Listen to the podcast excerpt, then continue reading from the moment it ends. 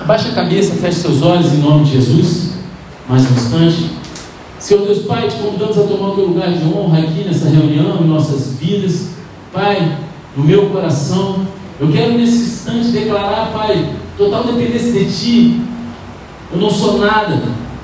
Esvazia de toda minha carne, de tudo aquilo que é do, do meu eu, do meu, do meu homem carnal, para que eu venha falar as coisas que estão no teu coração, Pai. Toca esses corações. Prepara esses corações para receber a tua palavra como uma semente caindo no solo fértil. E que essa semente possa frutificar a 30, 60 e a 100 por um. Não permita que teus filhos saiam da mesma forma que entraram, que haja cura, libertação, conversão, salvação. Pai, em nome de Jesus, eu repreendo toda conversa paralela, toda falta de atenção, toda inundação desnecessária, todo espírito contrário a teu, em nome de Jesus, bate em retirada agora desse lugar.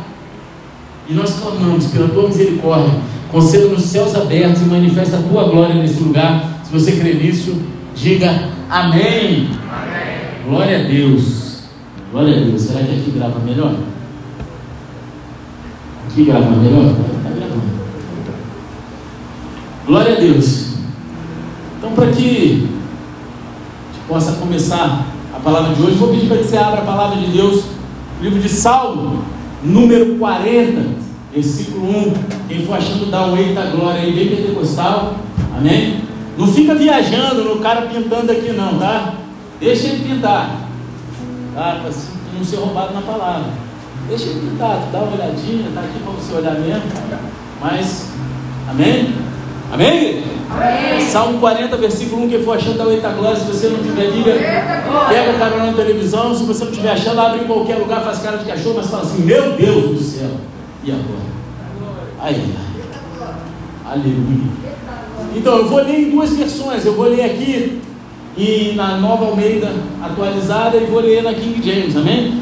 Diz assim: Esperei com paciência pelo Senhor, ele se inclinou para mim e me ouviu quando clamei por socorro. Tirou-me de um poço de perdição, de um atoleiro de lama, colocou os meus pés sobre uma rocha e firmou os meus passos. E me pôs nos lábios um cântico novo, um hino de louvor a nosso Deus. Muitos verão essas coisas, temerão e confiarão no Senhor. Agora, na versão King James, ela diz o seguinte Depositei toda a minha esperança no Senhor, e Ele se inclinou para mim e ouviu o meu clamor. Tirou-me do fosso fatal, do charco lamacento, assentou meus pés sobre uma rocha e orientou os meus passos. Em minha boca colocou uma nova canção, um cântico de louvor ao, ao meu Deus, que muitos possam compreender o que me aconteceu e venham adquirir confiança e temor no Senhor. Amém? A gente está aqui de frente a um salmo que começa como um salmo declarativo, e se você ler até o final em casa, você vai ver que ele passa de um salmo declarativo a um salmo de lamentação. É um salmo escrito por Davi, amém? Só que hoje eu quero focar nessa primeira parte declarativa desse salmo, onde Davi ele oferece ações de graças e louvores pelos livramentos de várias situações de aflição que ele havia passado, amém? E em primeiro lugar, eu quero dizer o seguinte: você que está aqui dentro essa noite passando por uma situação de aflição, você tem se arrastado com situações difíceis na tua vida, coisas têm te prendido. Essa palavra é para você, e Deus quer te dar instruções através da vida de Davi, de como sair dessa, de como se firmar, de como ter esperança, amém? E só cinco pessoas querem ter essa aí. Amém? Glória a Deus. Participe, igreja. Vamos participar. Presta atenção, não deixa a tua mente devagar. Exceção, vamos orar por isso, em nome de Jesus. Amém? Amém. Em primeiro lugar, deposite a sua esperança no Senhor. Repete comigo: deposite, deposite. a sua esperança, a sua esperança. no Senhor. Esperar com paciência não é a mesma coisa que não fazer nada, meu querido. Ah, eu estou esperando com paciência no Senhor, igual o Salmo 40. Como é que está a tua vida? Estou esperando com paciência no Senhor. E tu olha para o cara, o cara não está fazendo nada na vida, está só esperando. Só que essa passagem aqui, por isso que eu li nas duas versões, né? É muito mais do que não fazer nada, até porque a gente viu que apesar de muitas Bíblias estarem traduzidas como esperei com paciência no Senhor, no original faz mais sentido a tradução King James, que é depositei toda, como é que fala? Depositei toda a minha esperança no Senhor. Soa diferente, né? Do que esperei com paciência no Senhor.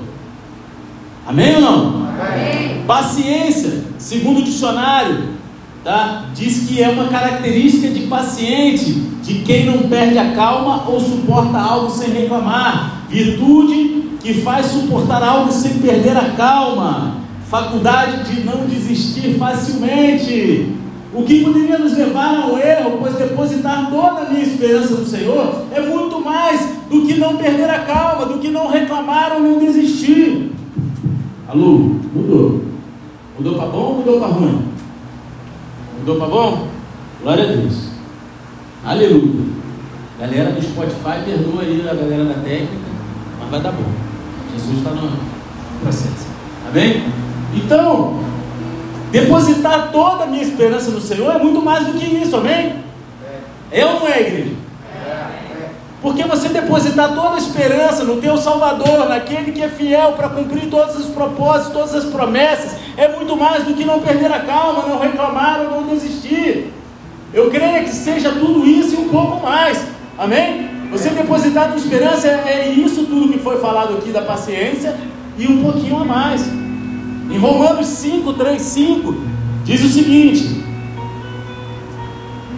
E não somente isso, mas também nos gloriamos nas tribulações, sabendo que a tribulação produz perseverança, a perseverança produz experiência, e a experiência produz esperança. esperança. Ora, a esperança não nos deixa decepcionados, porque o amor de Deus é derramado em nosso coração pelo Espírito Santo que nos foi dado.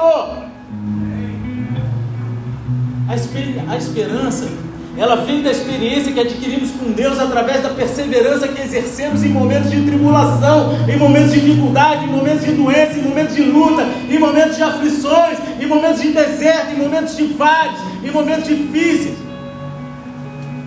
Esse versículo 1, a ênfase não está na paciência, e sim no fato de que Davi espera somente no Senhor. A palavra usada expressa confiança ou fé resoluta no Senhor. Quantos de nós, quando está no meio da luta, da pancadaria, da tribulação, passando por uma enfermidade, uma dificuldade financeira, uma situação de briga conjugal, espera somente no Senhor? Quantos de nós? Porque é muito mais fácil reclamar com alguém, é muito mais fácil chutar o balde e fazer uma besteira Salmo 135 diz assim: Aguardo o Senhor, a minha alma o aguarda, eu espero na Sua palavra. Quantos, quando estão passando por dificuldade tribulação, quando estão presos na lama, aguardam na palavra do Senhor.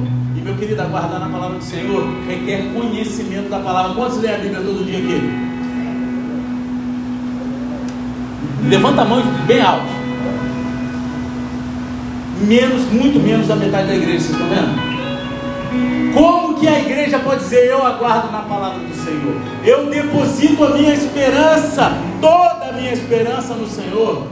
Se você não sabe, o que a palavra do Senhor diz sobre a tua vida? Ah, eu sei sim. Eu escuto as pregações. Eu venho nos cultos de domingo. Meu querido, a Bíblia foi algo que ela é pregada na, na, na igreja, mas ela foi feita para você destrinchar ela no secreto, junto com oração, com música, entender o que Deus quer falar no teu coração. A palavra de Deus ela é viva. Aquilo que corta para você, às vezes corta diferente para o outro. É maravilhoso quando a gente vai na célula, porque toda palavra que eu prego aqui, Deus falou comigo antes, ela cabe na minha vida, amém? Amém? E aí, eu recebi de um jeito. Quando eu chego na célula, a galera recebeu de outro. Porque a palavra é viva, amém? E é a mesma palavra. Somente os que têm essa esperança, essa confiança, se colocam a clamar a Deus em momentos de dificuldades. Quem é que no momento da dificuldade clama a Deus? Agora, quem aqui no momento de dificuldade reclama? Clamar todo mundo reclama, né? A maioria reclama. Mas quem reclama antes de clamar? Reclama. Hein? Hein? Levanta a mão, não tem vergonha não. Quem reclama? Pode falar. Essa palavra que foi usada, ela é uma expressão que quer dizer literalmente clamar por socorro. A palavra usada aqui por clamar, quando Davi falou, né? Depositei toda a minha esperança no Senhor, e Ele inclinou o seu, seu coração para mim, e eu clamei por socorro. A palavra aqui usada aqui, traduzir como clamor, ela foi traduzida como clamei por socorro, porque a palavra toda é uma expressão. Essa palavra vem do original chavá, chavá, que quer dizer clamar por socorro. E é quando a gente está no desespero que a gente deve se colocar prostrado diante de Deus e clamar por socorro.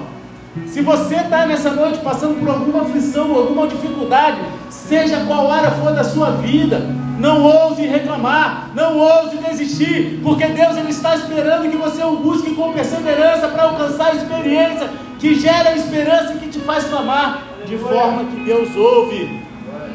Você está entendendo? Ele está gerando um ciclo de bênção na tua vida. Para de reclamar. Olha para o alto de onde vem o teu socorro e clama a Ele. Romanos 5,5 diz: Ora, a esperança não nos deixa decepcionados, porque o amor de Deus é derramado em nosso coração pelo Espírito Santo que nos foi dado.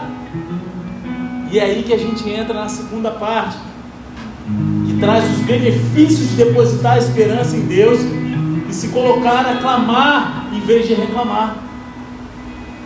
Porque a gente foi chamado a clamar, a entregar as nossas aflições, as nossas dificuldades no altar de Deus. Não adianta você se preocupar. Isso, eu, eu sempre fui uma pessoa muito. e algo que me marcou, porque Deus ele tratou isso em mim nessa doença que eu tive ano passado. O, o Rosalvão mesmo parou e falou assim, pastor, você está passando mó luta, mó pancadaria, eu não consigo nem, tipo assim, conseguir entender o que você está passando. Mas, cara, você está com uma calma que eu nunca vi antes, não foi? Você não falou isso para mim? Isso me marcou, Deus, foi Deus falando comigo. Eu senti, porque, daquilo. Eu vivi tantas coisas maravilhosas com Deus, aquilo ali tinha algum propósito para glorificar Deus. Então eu ia clamar a Deus, Deus faz da tua forma. Me cura se tiver que curar, se não tiver que curar. Se for me levar, me leva, mas que o teu nome seja exaltado, seja glorificado. Eu clamo a ti, eu quero cuidar dos meus filhos, eu quero criar meus filhos. Porém, a tua vontade prevaleça sobre a minha vida. Que seja feita a tua vontade. E aí, para você entender eu vou dividir o versículo 2 em duas partes, amém? E eu quero te dizer essa noite que Deus ele te tira de um poço de perdição e de um atoleiro de lama. E só seis pessoas quiseram sair do poço de lama. Hein? Do atoleiro de lama e do poço de perdição. Repita comigo: Deus, Deus me, tira me tira de um poço de perdição e de um atoleiro de lama. Esse é o início do versículo 2 de Salmo 40.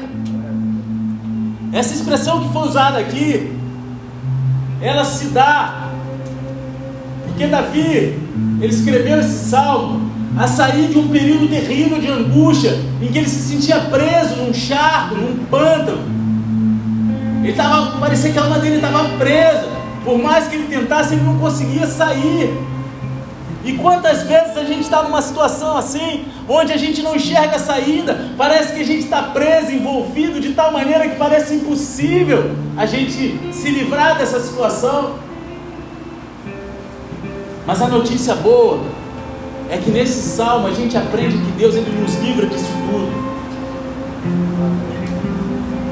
Essa é a hora que você está com glória a Deus, pulava da cadeira, jogava para o alto. Amém? Essa é essa hora. Vou falar de novo. A boa notícia é que nesse salmo a gente aprende que Deus ele nos livra de tudo isso. Aleluia, Jeová.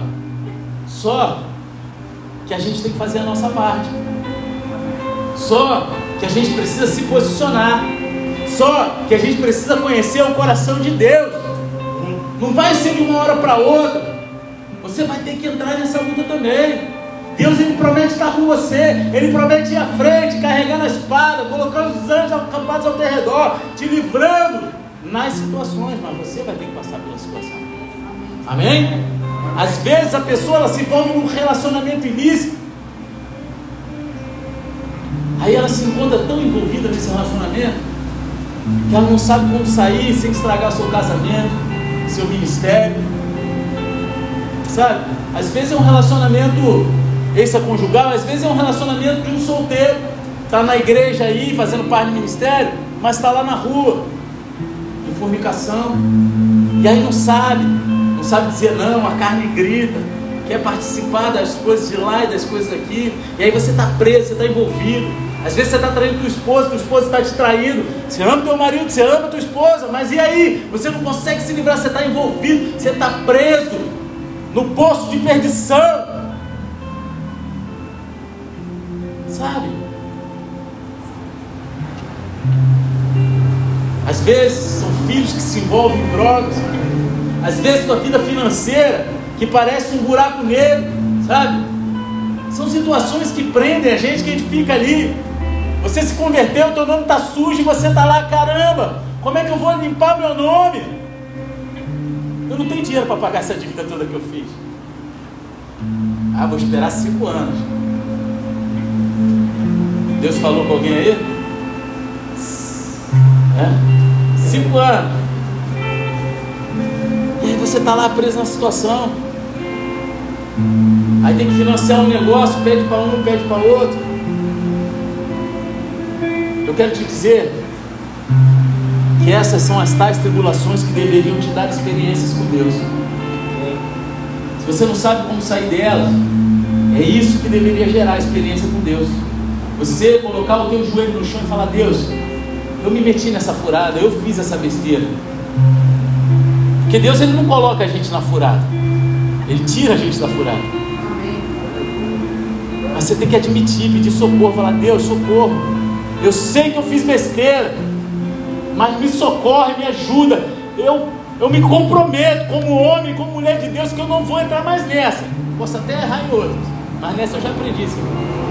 Não é isso? O que você tem feito diante dessas adversidades? Eu quero te dizer essa noite para você não desistir. É momento de colocar o joelho no chão.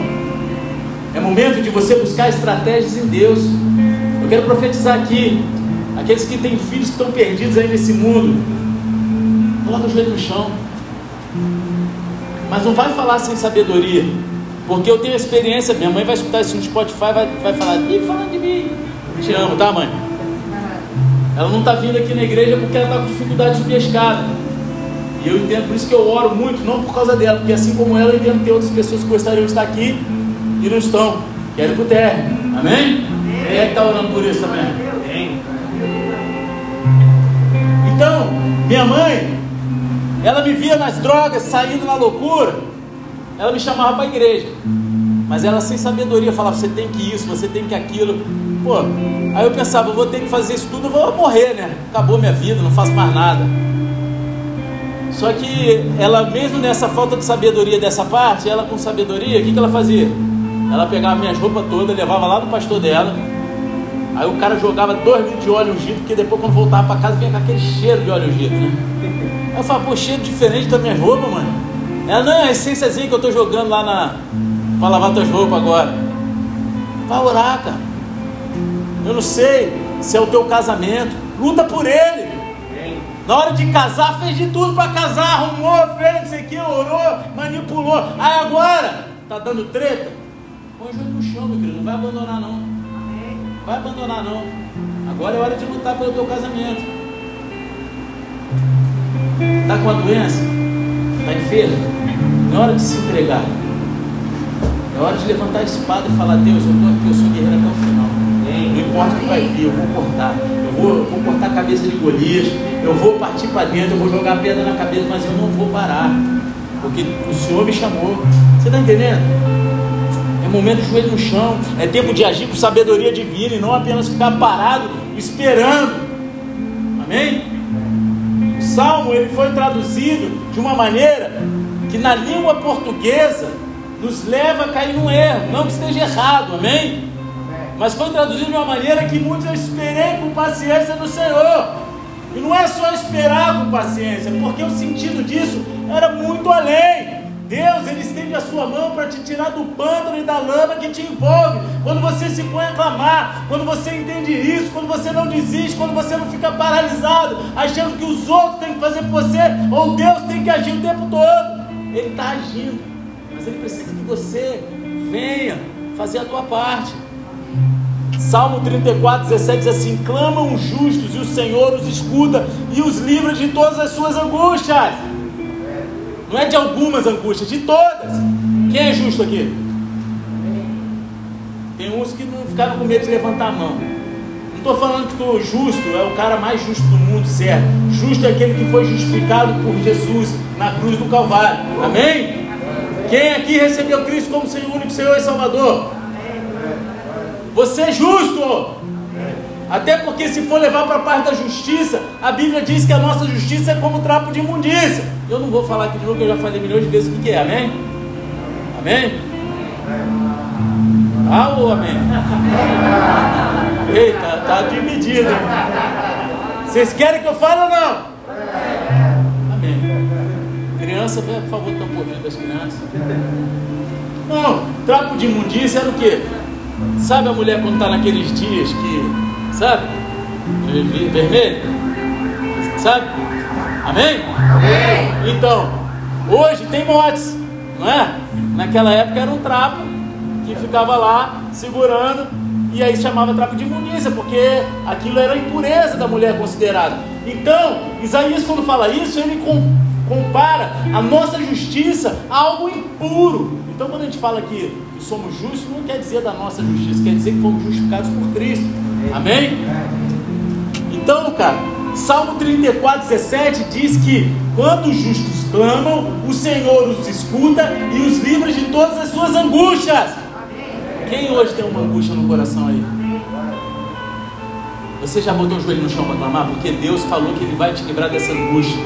E é para já. Recebe agora em nome de Jesus. Eu não sei o que é. Eu não sei se é teu casamento, a finança, a enfermidade. Eu não sei o que, que é. Eu não sei se é a tua casa. Eu não sei o que está te angustiando. Mas Deus, Ele promete na palavra dele que vai te livrar dessa angústia, cara.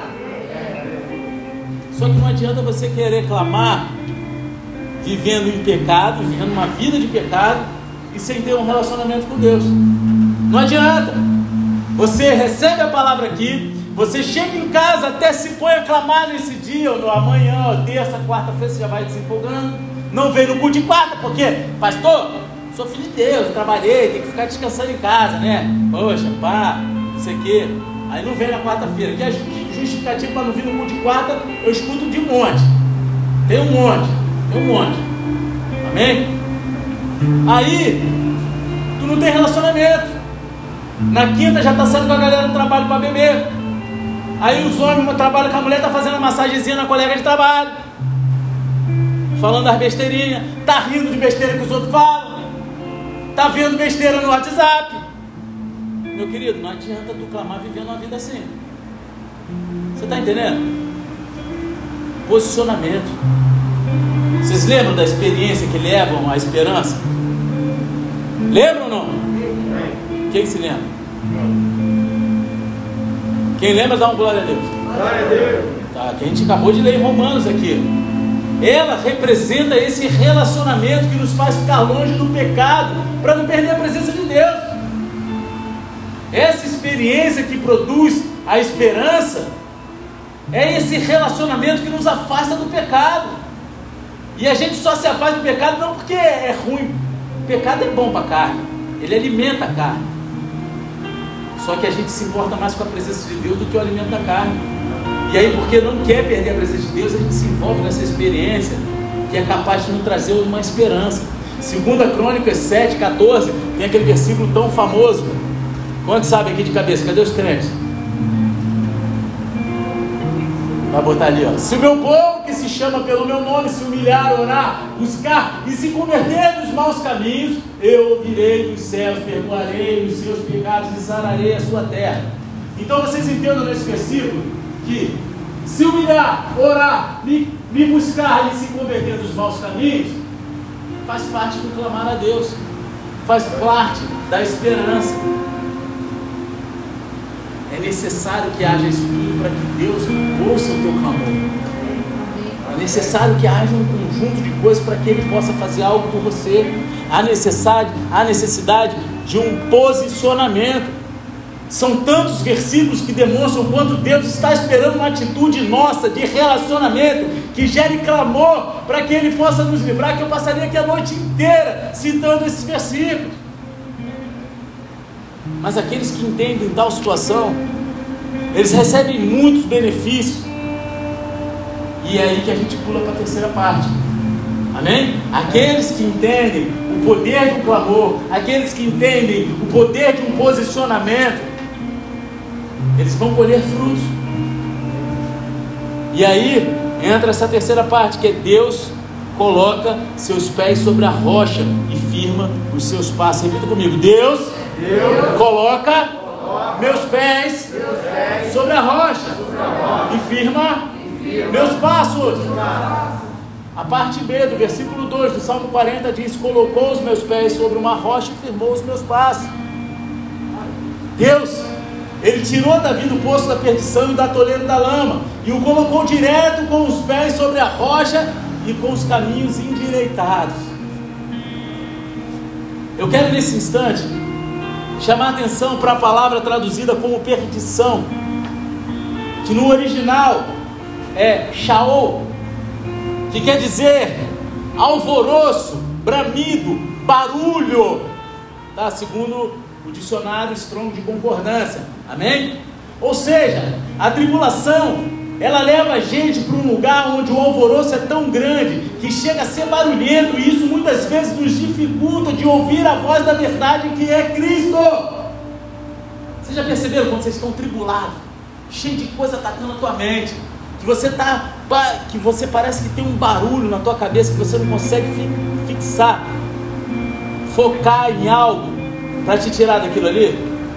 Que o que vai te tirar é a voz da verdade, é a palavra de Deus, é a vontade soberana do nosso Senhor, amém? amém. Mas quando você está no posto da perdição, na tribulação, você está num lugar barulhento que te tenta te envolver de tal forma para não deixar você ouvir a voz da verdade, para que você não saia dali, amém? amém. Mas Deus em meio à experiência que produz esperança, nos tira da barulheira e nos coloca na rocha, que é um lugar de segurança e paz. Só três pessoas entenderam. Deus, em meio à experiência que produz a esperança, em meio à busca, à entrega, que produz a esperança, Ele nos tira dessa barulheira e nos coloca sobre a rocha, que é um lugar de segurança e de paz. É o único lugar que a gente pode encontrar paz. Eu tenho certeza que essa rocha aqui é a tipificação de Jesus. Quem, quem crê nisso? Não precisava nem falar, amém? Precisava? Não, né? A palavra aqui usada como rocha é selar, que é procedente de uma raiz não utilizada, significando que significa ser alto, amém? Uma fortaleza, local de segurança de Yahvé, é isso que quer dizer essa palavra. E toda vez que vemos falando sobre rocha na Bíblia, especificamente no Antigo Testamento, além de estar relacionado a Jesus, é claro, ele tem uma conotação concreta de um lugar firme e inabalável. Sempre que você vê rocha no Antigo Testamento, Deus está citando aquilo ali, está dizendo: Ó, eu estou te colocando num lugar firme e inabalável. E essa é uma verdade para nós hoje, quando a gente está com os pés firmes em Cristo, a gente está inabalável e seguro, estamos salvos. Galera, hoje não está aqui, não. Quem está aqui? Isaías 44, 8 diz assim: Não fiquem apavorados, nem tenham medo. Por acaso não revelei e anunciei isso a vocês muito tempo atrás? Vocês são as minhas testemunhas. Será que há outro Deus além de mim? Não, não há outra rocha que eu conheço. Mas existe um segredo. A nossa parte é depender de Deus, é se entregar a Ele, mesmo que você ainda não contemple nada de bom aos teus olhos. Na tua vida, ainda que tudo pareça destruído e sem um fim, sem um final feliz, e perseverar, porque é Ele que envia nos nossos caminhos, é Ele que nos coloca num lugar de descanso e nos dá todo o livramento. Pela nossa própria força a gente não pode fazer isso, mas é pela dependência que temos em Deus que vamos conseguir ter os nossos caminhos endireitados. Não é pela minha força. Você pode ter desejo, desejo todos têm, mas o desejo nos leva a querer algo muito rápido, muito natural, muito fast food. Só que Deus ele não trabalha assim. Deus ele não trabalha no pay, não é no liga e desliga. Não é assim que Deus trabalha. Existe um processo. Amém? 2 Coríntios 12, 9 diz: Então ele me disse: A minha graça é o que basta para você, porque o poder se aperfeiçoa na fraqueza. De boa vontade, pois, mas me gloriarei nas fraquezas, para que sobre mim repouse o poder de Cristo. Em vez de virar um filho rebelde que luta contra Deus em sua grande sabedoria, tem que se entregar a Deus. Eu não sei o que você está passando aqui hoje, não sei se é no teu casamento, tua finança, enfermidade, não sei o que, que é. Mas, cara, entrega a tua vida, entrega o teu problema, entrega a tua dificuldade nos pés do altar do Senhor. Reconheça as suas fraquezas, clame a Ele, seja cada vez mais dependente dEle, e você vai viver o melhor em todas as áreas da tua vida. Porque não é um passo de mágica. Você pode desejar, mas se você não entregar a tua vida e fizer um esforço, nada vai acontecer. Porque a nossa natureza é falha, a nossa natureza é má, é pecaminosa. E o desejo passa rápido quando vem o pecado de bandeja para a gente, se a gente não estiver correndo atrás de Deus, declarando, clamando, buscando, matando a nossa carne dia a dia. Você está entendendo? E para acabar, Deus, Ele enche os seus lábios com cânticos Amém. Declara comigo, Deus, Deus enche, enche meus lábios, com cânticos, de louvor. louvor.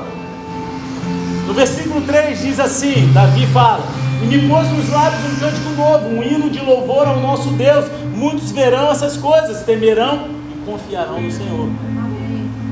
As pessoas veem Deus através da vida daqueles que passaram pelas lutas e sobreviveram. É uma verdade. As pessoas veem Deus através da vida daqueles que passaram pela tribulação, passaram pelo fogo, passaram pela água, passaram pela cova dos leões e sobreviveram. Seja numa guerra, numa doença, num casamento destruído, numa vida que parecia que não ia dar em nada. É quando toda essa luta se transforma em louvor que as pessoas enxergam Deus através da tua vida. No processo, ninguém entende durante o processo, corre risco até de te acusarem, como fizeram com Jó, dizendo que está em pecado, amaldiçoa o teu Deus e morre, está de vacilação. E nem eu escutei, eu escutei. Disseram que eu estava de vitimismo, outros disseram que eu estava mentindo, inventando essa, essa doença, outros depois falaram que era fruto do meu pecado. Mas aí depois que tudo passa, as pessoas conseguem ver a glória de Deus através do que aconteceu na minha vida. Não, minha vida não é nada. Você está entendendo? E eu profetizo que vai ser assim na vida de cada um de vocês, não importa onde vocês estão passando. Amém? Podem falar mal, podem perseguir, mas persevera. Sabe por quê? Porque as pessoas vão ver o poder de Deus na tua vida. É quando você louva a Deus pela luta e pela vitória que as pessoas enxergam o poder de Deus na tua vida. É quando você glorifica Ele em meio à tua luta e no meio da tua vitória que as pessoas enxergam o poder de Deus na tua vida. Depois de confiar, clamar, passar pela lama, agora é hora de louvar, agradecer e engrandecer o único digno de todo louvor. É necessário que a gente passe pelo processo para a gente dar valor à vitória. O processo é necessário. Não tem como viver isso tudo sem passar pelo processo. Todos os heróis da Bíblia, todos os heróis da fé que a gente passou meses estudando, passaram pelo processo. Só assim a gente vai ser grato. E olha que tem gente que não agradece. Tem gente que mesmo passando pelo processo, vive como se nada tivesse acontecido. A exemplo dos dez leprosos lá em Lucas 17, 11, 19. Dos dez, somente um voltou para agradecer. Eu tenho certeza que esse cara que voltou para agradecer, ele deve ter virado um grande pregador das boas novas, um missionário na terra dele, contando tudo aquilo de bom que Deus fez, e todos puderam ver o poder de Deus através da vida dele. Os outros, os outros nove, nunca, nunca saberemos o que aconteceu, porque eles não louvaram, eles não engrandeceram o nome de Jesus, nada aconteceu. Eles ficaram esquecidos, só citaram, ó, pá, foi embora. Tem uma história aqui que eu ia contar, mas a pastora já contou esse dia aí. Ah, então eu conto. Pastora Priscila, quando ela se mudou para o Rio, ela morava num, aparta, num apartamento, que ela morava na cobertura, e ela descia, passava por todos os andares, né? E aí, sempre tinha uma mulher que entrava no elevador com ela, que morava lá, e aí a mulher começou a se abrir com a pastora, e a, pessoa, a mulher estava com câncer, desacreditada pelos médicos e tudo. E a pastora Priscila, ela ministrou na vida da mulher, cuidou da vida da mulher. A mulher começou a ir para a igreja. E aí, num culto lá, ela recebeu o poder de Deus e ela foi curada. Ela parou de ir para a igreja. Alguém viu o poder de Deus através da vida dela? Só aqueles que participaram do culto escutam esse testemunho, mas não sabem nem quem ela é. Então foi algo que de repente eu não sei o que aconteceu com essa mulher depois. Eu espero que ela tenha ficado curada no resto da vida e nunca mais volte. Mas será que quando você conquista o teu filho para Jesus, você fica grato? Quando você consegue restaurar o teu casamento, você fica grato ou passou por aquilo e, tende a esquecer do poder de Deus manifesta através disso e desejar como um filho mimado um brinquedo novo? Porque o que Deus fez na tua vida é para honra e glória do nome dele. Não é para jamais ser esquecido, mas para ser sempre lembrado e exaltado com cânticos de louvor no teu coração, nos teus lábios. Salmo 126, 5 diz assim: Os que com lágrimas semeiam, com júbilo ceifarão. Eu não sei o que você está plantando com lágrimas. Eu não sei qual tem sido a tua dificuldade aqui essa noite. Eu não sei o que você tem passado na tua vida. Mas eu quero te dizer o seguinte: se você está semeando, chorando, mas você está ali fazendo a tua parte, está chegando o momento que Deus vai te colocar para ser com alegria, júbilo, louvor. Em nome de Jesus, abaixa tua cabeça e fecha teus olhos. Igreja, é necessário passar pelo processo. É necessário chorar. É necessário entrar na lama para que Deus te tire dela. Só que eu quero te dizer o seguinte: chegou a hora de Deus firmar os seus pés na rocha e endireitar o seu caminho. É hora de clamar. Então você que sabe que essa palavra foi para você, você entende que você está envolvido em alguma situação, não quer nem saber o que é, você e Deus. Sei se é enfermidade, eu não sei se é familiar, conjugal, emocional, eu não quero nem saber, é você com Deus. Mas Deus está te chamando essa noite para você clamar, porque Ele está vindo com o socorro do alto, Ele está vindo para firmar os teus pés sobre a rocha e direitar os teus caminhos. Ele quer colocar um cântico de louvor nos teus lábios, que alcançarão multidões. Você sabe que é com você? Fique no teu lugar, irmão. Fique em pé no teu lugar.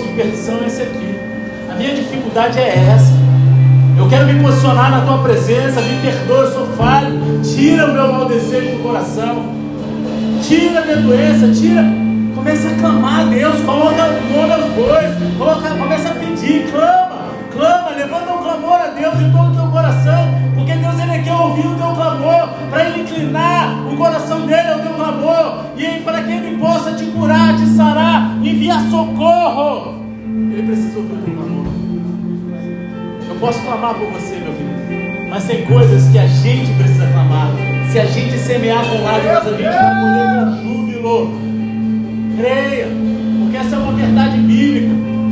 Levanta um clamor pela tua própria vida, que eu vou estar aqui intercedendo em concordância com você. Eu tenho certeza que essa noite, você que está enfermo, coloca a mão na tua enfermidade, se for possível. Em nome de Jesus, você está curado agora. Recebe a cura. Em nome de Jesus, eu ordeno enfermidade. Toda dor na articulação, todo nódulo, toda depressão, toda ansiedade, todo vírus, toda bactéria, sai agora em Jesus. Você não tem autoridade sobre a vida dos filhos de Deus.